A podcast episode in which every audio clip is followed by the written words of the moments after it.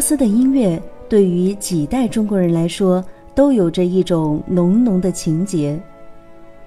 俄罗斯音乐以鲜明的民族特点，还有丰富的题材和表现手法闻名于世。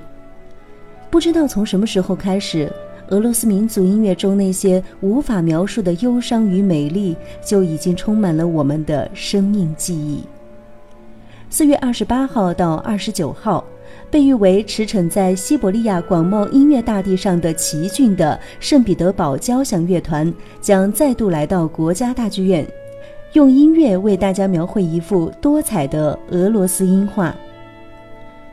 圣彼得堡交响乐团诞生于一九三一年，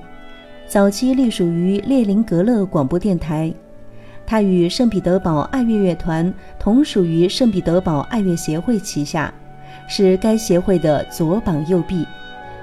这一次，他们将在艺术总监兼首席指挥亚历山大·德米特里耶夫的率领下。现场演绎格林卡、肖斯塔科维奇、拉赫玛尼诺夫、里亚多夫、穆索尔斯基、斯特拉文斯基、柴可夫斯基七位俄罗斯音乐巨匠的经典名作。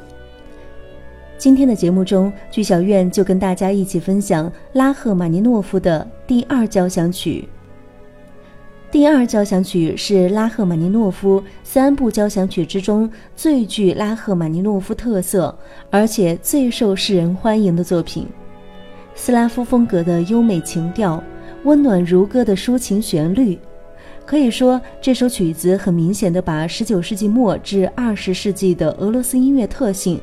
用具有拉赫玛尼诺夫特色的表现形式，生动地表现了出来。下面就为大家带来拉赫玛尼诺夫第二交响曲的第三乐章，也是整部交响乐中最动人的部分。